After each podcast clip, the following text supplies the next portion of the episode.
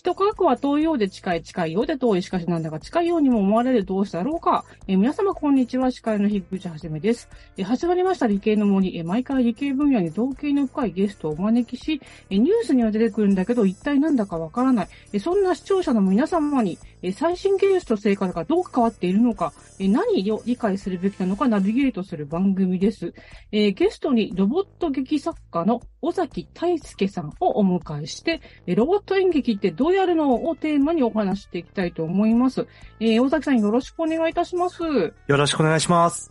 はい、よろしくお願いします。はい。でですね、はい。今回テーマは、え、目下、話題沸騰中のチャット GPT を使って、ロボットで何やら面白いことを企んでると小耳に挟みまして、え急遽、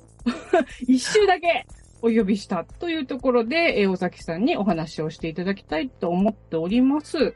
ということで、あのー、チャット GPT、はい、はい、と、ありがとうございます。はい、ロボットを使って何をしていらっしゃるんでしょうか？えー、目下実験中なんですけども、実験中、はい。えー、チャット GPT とロボットを使って、えー、ロボットに自動で演劇を作ってもらおうということをやってます。ロボットに。なるほど。じゃあ、俳優さんがロボットなんですね。はい。そうですね。今まであの、演劇っていうと、あの人間の俳優が演劇演じてたと思うんですけども、ロボットが俳優になって、で、しかもそれを自動でやってくれるという、いう試みでございます。自動でっていうと、えーと、こう二通りあると思うんですけど、まずあの、ワンと一パターンとしては、もう何もプログラミングしてなくて、あの、質問にその場で、あの、即興で A が、あの、答えてくれるのか、それとも、えー、もう質問も回答も、こっちで、こっちでか、あの、劇作が抑えていて、その、それを、あの、ロボットが喋るのかどっちですか？はい。えっ、ー、と、前者ですね。今までは、あの、実は今まで、えー、ロボット演劇、私やってまして、えー、チャット GPT ができる前は、えー、あらかじめ、こう、シナリオを組んで、人間がこう言ったらロボットがこう返すとかっていうのがあらかじめ決まってたんですけども、今回チャット GPT ができたことによって何ができるかっていうと、えー、お客さんに例えばお題をもらうと。えー、例えば、えー、卵焼きで台本を書いてくださいっていうふうに、まあ、チャット GPT と接続したロボットにお願いをするわけですね。で、そうすると、まあちょっと考え中ってなって、じゃあ用意スタートって言うと、あの、実際に喋りながら即興でロボットが演劇をやってくれる。だからもう人間もどうなるかわからないわけですね。そうですよね。うん。っていう、ちょっと、私もまだまだ、あの、開発中なのでどうなるかわからないんですが、ちょっとそういう実験を今、盛り上がってるチャット GPT を使ってやってみようかなっていうのが試みでございます。我々、まあ、ロボット演劇で言うと、はい、まあ、力石さん。まあ、この方は、あの、動かすメインで、その、脚本とかも平、あ、平田織沙さんですね。多分じゃ平田織沙さんが作った演劇のことは存じてなんですけども、なんかその、やっぱり関係性っていうのはあるんでしょうか？あ、はい。えー、もともとロボット演劇作ろうかなと考えて、考え始めた時に、先駆者がいるってことは知っていて、で、まあ、石黒先生ですとか平田先生のことは、あの、本で知ってて、ああ、いつか見てみたいな、いつかお会いしてみたいなと思う中で、まあ、Facebook の友人づてに、ロボット演劇の研究に関わってる人がいるよっていうふうに紹介いただいたのが力石さんだったんですね。で、初めてお会いした時に、あの、研究室にお伺いしたんですけれども、そしたらですね、あの、研究室の中に女性のアンドロイド、女性型のアンドロイドがいて、びっくりしたのを覚えてます。庭場の人間そっくりなやつです、ね、そうです、そうです。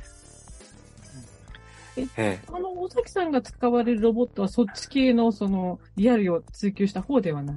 はい。私は、あの、ソフトバンクロボティクスさんのペッパーですとか、シャープさんのロボホンみたいな、えっ、ー、と、市販のもの市販のロボットを使っているので、うん、そういった意味だと、他の方がやられてないことなのかな。で、ロボット演劇と呼ばれるものを作り続けてるのも、今のところ、現時点では僕だけなのかなと思ったりもしています。うん。れって、あのーそのロボホンとかを、この、小学校のはい出前授業で、えー演劇の授業で実際されたっていうことなんですけど、どういうものだったんでしょうか？はい。あの、普通の公演とはちょっと違うんですけれども、出前授業っていう形で、ええあの、実際に東京都大田区の公立小学校、えー出雲小学校というところで、6年生に向けて授業を行ったんですね。で、あの、ロボホンを使ってロボット演劇を作って、テーマがですね、ありまして、未来の学校を想像してみようっていうことで、もしあの、この小さなロボット、ロボホンが、あなたと一緒のクラスになったら、どんな学校生活送りますか？どうなると思う？っていうことを子供たちに考えてもらって、チームごとに短いロボット演劇を作ってもらったんですね。でうん。ただ、こう、プログラミングするだけではなくて、脚本の書き方を私がお伝えをして、で、実際に子供たちにそれを4コマ漫画形式で書いてもらう。起承転結を書いてもらって、で、プログラミングをして、で、ちょっとこう、装飾なんかも工夫してもらって、で、実際に演じてもらうっていうところまでをやってもらったんですけど、結構ですね、うん。あの、なので、プログラミング教育とかって最近よく言いますけど、あの、、そういう情報の授業とかっていう側面だけじゃなくて、国語の授業的な側面もあるし、あと図画工作の、あの、センスも問われたりするわけですけど、結構大人もびっくりするようなことが、センスが、子供たちのセンスが光ってましたね。うん。これはチャット GPT ではなくて、えーはい。あらかじめセリフをプログラミングするみたいな。そうでした。たあの、お子さんたちは例えばど、どんな、えー脚本作ったんですか？あ、そうですね。えー、例えば、えー、ロボホンと、えー、修学旅行に行ったら、とか、面白い。あと、かけっこし、えー、運動会でかけっこしたらどうなるかとか、えー、で、なんか途中で転んじゃったんだけど、保健室に行ったらロボホンが、あの、手当てしてくれたとか、あとですね、うん。ちょっとませたことが、ちょっとませた子たちはですね、あの、学校っていうテーマで、まあ、みんな小学校を作ってたんですけど、高校を作ってですね、高校の文化祭でロボットに告白されるみたいなシーンを書いてですね、えー、ちょっとドキドキするシーンを書いてました。へえ。はい。すごいなで、あの、ロボットで告白されたらどう、どうするんですか？あ、んなんかあの、照れくさそうに仲良くしてましたけど、あの、無事結ばれてましたね。平和ですね、いいですね。うんうん。ちょ、ちょっとあの、戻って、チャット GPT で戻っちゃうんですけど、私はいもあの、実はあの、劇団を主催してて、ええ、あの、インプロとかもやるんだけど、インプロの一番難しいのって、はい。下げっつうか、オチができないじゃないですか。そうですね、はい。それ、チャット GPT でどうやって、えーと、実際に僕も作っててそこが悩みどころだなと思っていて、えー、チャット GPT 確かに一回こう単純に生成しただけだとなかなかこう綺麗なオチが決まらなかったりお話として面白くならないので、一回きりだと確かに難しいので、そこはまだ人間の力が問われるのか、あるいは、何度かやってるうちに、えーやっぱりチャット GPT 徐々にこう一つの会話の中で少しずつ学習をしていくというか、少しずつ改善されていくので、後半をもうちょっと面白くとか、オチをもうちょっと改善してっていうと、そのうち面白いものが出てくるかもなとは思ってます。チャット GPT の面白いところって、ちゃんと前の会話を踏まえて、えー次の文章に言ってくれるんですね。要は、あの、今までだと、こう、スマートスピーカーとかってありましたけど、あの、今日はいい天気ですね。そうですね。って言って、えー、今日、あの、今日の天気は、今日いい天気ですねって言って、あ、じゃあ、こう、こんなことがありますよっていう風な、こう、会話の連続がなかなか難しかったわけですけど、チャット GPT はちゃんと会話の連続性を持ってくれるので、えー、なんかこう、途中から書き直してとか、えー、こ、ここだけ書き直してとか、あ、あるいは人間がもうちょっと細かい指示を出すと改善してくれるようになるので、そうするとですね、あの、えー、台本も徐々に精度が上がっていくのかなと思います。まあ一発勝負のインプロだとなかなか難しいかもしれないですけどね。うん。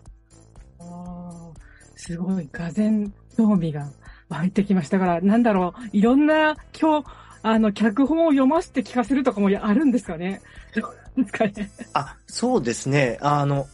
ChatGPT に脚本を読ませて聞かせる。まあ、あの、インプットさせるっていうことだと思うんですけど、あの、私実際にノートでですね、記事を公開してるんですが、実際に台本を作ってみる過程を公開したりしました。で、あの、ノートの文末にですね、実は一つ仕掛けを入れてて、私の文章を真似して、このノートの締めくくりを書いてくださいっていう、あの、指示を出したことがあるんですね。で、それをこっそりノートの中に仕込んでおいたんですけど、結構、ちゃんと読み込ませてあげると、私の文体を真似たりするので、ああ、なんか、意外といけるかもしれないなと。ある意味で、僕は劇作家を名乗ってますけれども、廃業前夜かもしれないなというふうには思ったりしてますね。いやー、同感です。はい。というわけで、ロボット俳優の話を切ったつもりが、ロボット劇作家の話になったとことで、はい、え後半に続きたいと思います。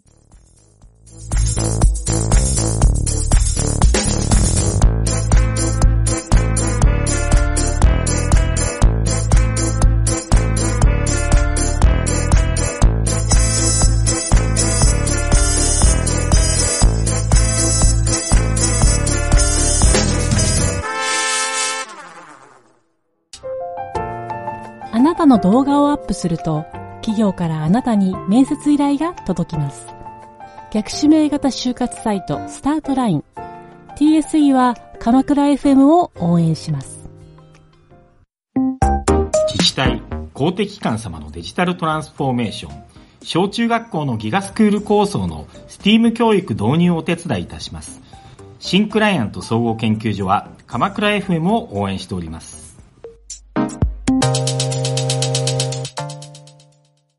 それでは、ここからは顧問のサイエンスライター、富山かなえさんを交えたトークになります。え富山さん、今回は尾崎さんにどんなお話を掘り下げて話していただきましょうか？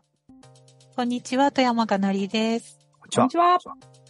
今回ね、まあ、掘り下げていただくっていうのもあるんですけど、こうあんまりね、普段からロボットいじったりとか、プログラム書いたり、ま、ましてや演劇の台本を書いたりっていうのって、あまり日常的にあるシチュエーションではないので、うんうん、例えば、どこに行ったらその、その結果が見れますかっていうのをちょっと聞いておきたいなと思うんですが。あ、そうですよね。あの、私、今月4月と、あと来月の5月にそれぞれ講演とイベントを予定してます。で、今月4月は、先ほどお話してたチャット GPT とロボットをつないで、まあ、インプロ、実験をしようと思ってます。で、先ほどお話したように、えー、キーワードや条件をロボットとチャット GPT に与えて、演劇の台本を書いてもらって、っていうことをやります。で、実際にお客さんに来ていただくので、あの、即興でどんなものが出来上がるのか、それが面白いのか面白くないのか、面白くするにはどうしたらいいのかっていうのをちょっと一晩だけ実験してみようかと思ってます。で、こちらはあの東京の高円寺の、えー、ちっちゃな劇場と、えー、それからオンラインでも配信予定ですね。えっ、ー、と、それから、えー、ちょっと変わりまして、5月はですね、もう少し人間の力をちゃんと借りまして、お子さん向けのロボットイベントを3日間ぐらいかけてやろうと思ってます。えっと、ロボット演劇ですとか、あとロボットの触れ合える展示とか、あるいはロボットとかアートに関わる皆さんのトークショーとかを計画してます。こちらは、えー、東京北区の王子小劇場というところで、5月18日からですかね、えー、3えー、3日間ほど予定しております。あの、まだちょっといろいろ準備中のところもありますので、詳しくは、あの、私のツイッター、あの、私のツイッター、ロボット劇作家で見つけられますので、ぜひご覧いただければと思います。よろしくお願いします。りがとうございます。なんかすごい楽しみなのと、こうね、放送とかやってると本番の緊張感ってやっぱりあるじゃないですか。で、すごい聞いただけで胃が痛くなるような計画をしていて、参加者みんな勇者だなと思いました。頑張ってください。ありがとうございます。今までのって YouTube とかでなんか見れたりします？あ、はい、あります。あのーどうしてもコロナ禍だと本数は少なかったんですけども、えー今までのものは私、ロボットサンドボックスという、えーチャンネルやっておりますので、そちらで検索していただくとですね、今までのロボット演劇ですとか、ロボットに関する、えーコンテンツ、動画で見られますので、ちょっと検索していただければと思います。ロボットと人間がもし戦隊ものを組んだらっていう作品ですとか、あと、えー人間がアンドロイド役になって、ロボットはロボット役になって、みたいなことをやってたりしてますので、えーいくつかありますので、ご覧いただければと思います。えで、そもそも、ーはい。ロボット好きってなんかアニメとかの影響です？あの、皆さん、よく聞かれるんですけど、ちょっと私、羊が、ちょっと私、由来が違ってて、あ。おそらくロボット好きっていうと、あ、なんか、機動戦士ね、みたいな感じだと思うんですけど、私実はちょっと違うところでですね、えー、映画でイブの時間っていう作品があって、アンドロイドと人間が共生する、共存する世界、近未来のお話なんですけど、そのあアニメ映画が好きで、ぼんやりと憧れてた時期が2008年とか9年とかそんぐらいですかね。あったんですけれども。で、そこからちょっとロボットに興味を持つようになって、それでですね、えー、2014年に、ペッパーが、皆さんもご存知、ペッパーが発表になったんですね。その時私、記者発表会、記者会見の会場に、まあ偶然というか、分け合っていたんですけれども、あ、これはまさに僕が憧れてた世界がやってくると思って、その日からですね、ロボットの虜になったような感じです。実は、土文系だったりします。はい。あ。え、このロボットの、えー設定とかは全部ご自ご自分でされてるんですか？あ、はい。えっ、と、ロボットの開発、実際の、うん演劇のためのロボットの開発とかは、えー自分で今までやってきました。あとは、そうですね。あの、セリフとか動きっていうのは、あらかじめ覚え込ませるわけですけど、例えば、人間も、えーその日その日によって微妙にこう、演劇とかでも立ち位置が微妙にちょっとずれちゃったりすると、目線を合わせなきゃいけないわけですけど、目線を合わせたりとか、その前まで歩いていくみたいなのは、操演って言うんですけど、それをこう、えー操作するのは自分でやってたりしてますね。はい。これあの、一緒にやってる役者さんって、やりやすい感じです。どんな感じでやってってます？えーとですね、最初はやっぱり難し、難しい、最初はやっぱり難しいって思われてる方とか、まあ、興味を持っていただけることは往々にしてあるわけですけど、なかなかですね、人間と同じようにいかないので難しいっていう方が多いと思います。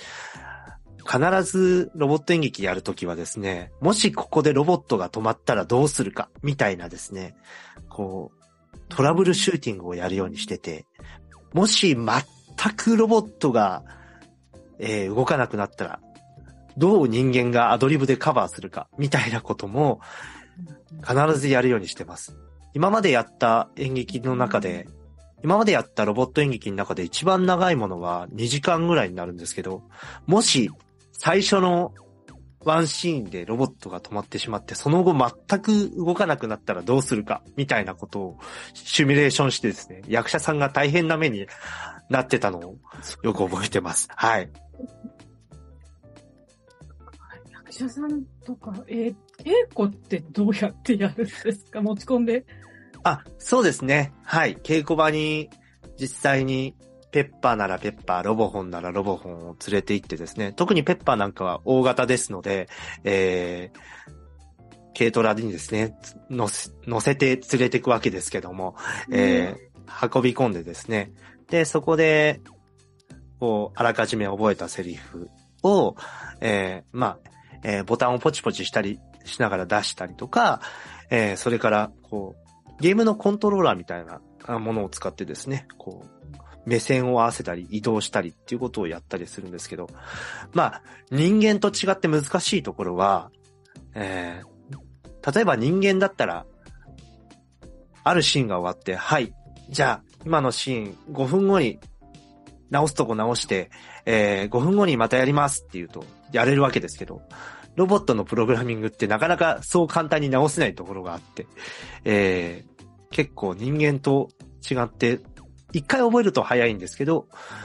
えー、覚え込ませるまでが大変っていうところがあったりします。その辺のペースを合わせるのが大変なところですね。何に人はそれを見て感動してると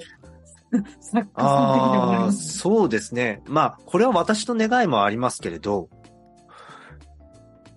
これは私の願いもありますけれど、実際に街中で見てるロボットって結構僕らが思ってるよりまともに動いてないことの方が多いと思うんです。うん、うん、あのー、せっかく置いてあるのにうなだれ出たりとか、うーん、なんか、雑談してみてもうまくいかないとか、っていうことが今までたくさんあったと思うんですけど、それをロボット演劇の中で、フィクションの力を借りて、あ、本当はこういうことやりたかったんだよねっていうのを、こう、まあ、ちょっと下駄を履かせながら見せてあげると、あ、ペッパーってこんな動けたんですねとか、ロボホンってこんな喋れたんですね。ロボットってこんなことできたんですねっていうのが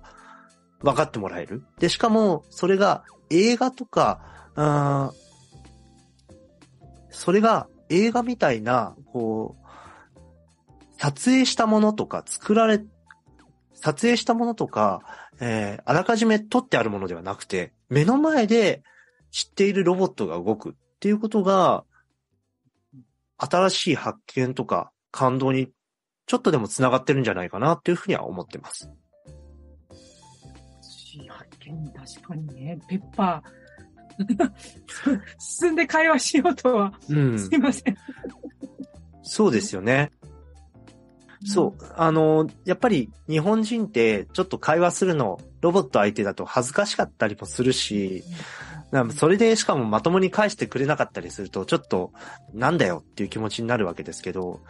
実際にあの、見てくださった方の感想とか、あと何より役者さん、関わってくださった役者さんの感想とか見てると、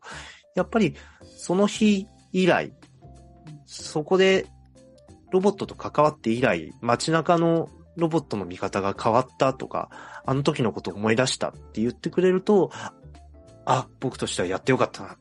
これが狙いなんだよ。で、今まではチャット GPT とかがなくて、あの、どうしてもロボットのこう受け答えとか、さっき雑談の話がありましたけど、雑談もですね、今まではロボットって満足にできなかったんですね。ただ、これからチャット GPT のような対話型の AI、文章生成 AI がロボットと繋がることによって何が起こるかっていうと、雑談がロボットとできるようになる。我々がやろうとしてた普通の会話が今までできなかったんですけど、チャット GPT とか、そういう、そういう対話型 AI と繋ぐことによって、より会話の幅が広がると思うんですね。そこが非常に私も実験として楽しみなところでありますし、今後の発展見ていきたいなと思ったところです。スターウォーズみたいな感じですね。まあ、あの、どういう風に使うかは人間次第なので、いい方向にも悪い方向にも転がるんじゃないかなと思ってます。あの、ある意味で私劇作家なので、それこそ廃業前夜って先ほどお話ししましたけれども、あの、これからは人間が、えー、何を選び取るか、AI が提案してくれたことをどう活用するかっていうのが、あの人間に必要な力だと思うんですね。なので、決してクリエイティブがごっそり奪われるというよりかは、あの、AI を味方につけてというか、まあ、サポート、アシスタントにつけて、新しいクリエイティブとか、より、こう、人間しかできないことに時間を割いていくと、なんか仲良くできるんじゃないかなっていうふうに思ってます。ね。それとさん何か。あの、後半で触れられた、良くも悪くもの、はい、私、やっぱりダークサイドの方が好きなタイプで、うんうんうん、こうな、なんでしょうね、好きなテレビ番組は2時間ドラマっていうタイプなので、これからそういういろんなチャット GPT もそうだし、ロボット自体もそうだし、うん、こう悪のツールとして、どんな風に暗躍してくれるか、うん、まあ、もちろんフィクションの中で、ね、ぜひ2時間ドラマの犯人がロボットになる時代が来る、やっと来るのかなと思い始めて、ちょっとワクワクしています。なるほど。崖っぷちにロボットが崖っぷちにロボットがいて、思いっきり反省の弁を述べるっていうのが見たいですね。人、東人坊。面白そうですね。そうそうです。あの、尾崎さん、もう一回、はい、あの、先ほども、あの、おっしゃったと思うんですけど、尾崎さんを、あの、ネットで見つけたい場合、どうすれば見つかるでしょうか？はい。えー、私の、えー、ツイッターだと、えー、ロボット劇作家っていう風に検索していただくと速攻で出てくるので、私の名前を検索するより早いと思います。で、あと、ホームページは、えー、私、ロボットサンドボックスという、えー、個人事業でやってますんで、えー、ロボットサンドボックス、カタカナで検索していただければと思います。ホームページが出てきます。ぜひ見てみましょう。私はこの後すぐ見ようと思います。はい。それでは、え、おさきさんありがとうございました。ありがとうございました。ありがとうございました。もう一度だけ信じてほしい。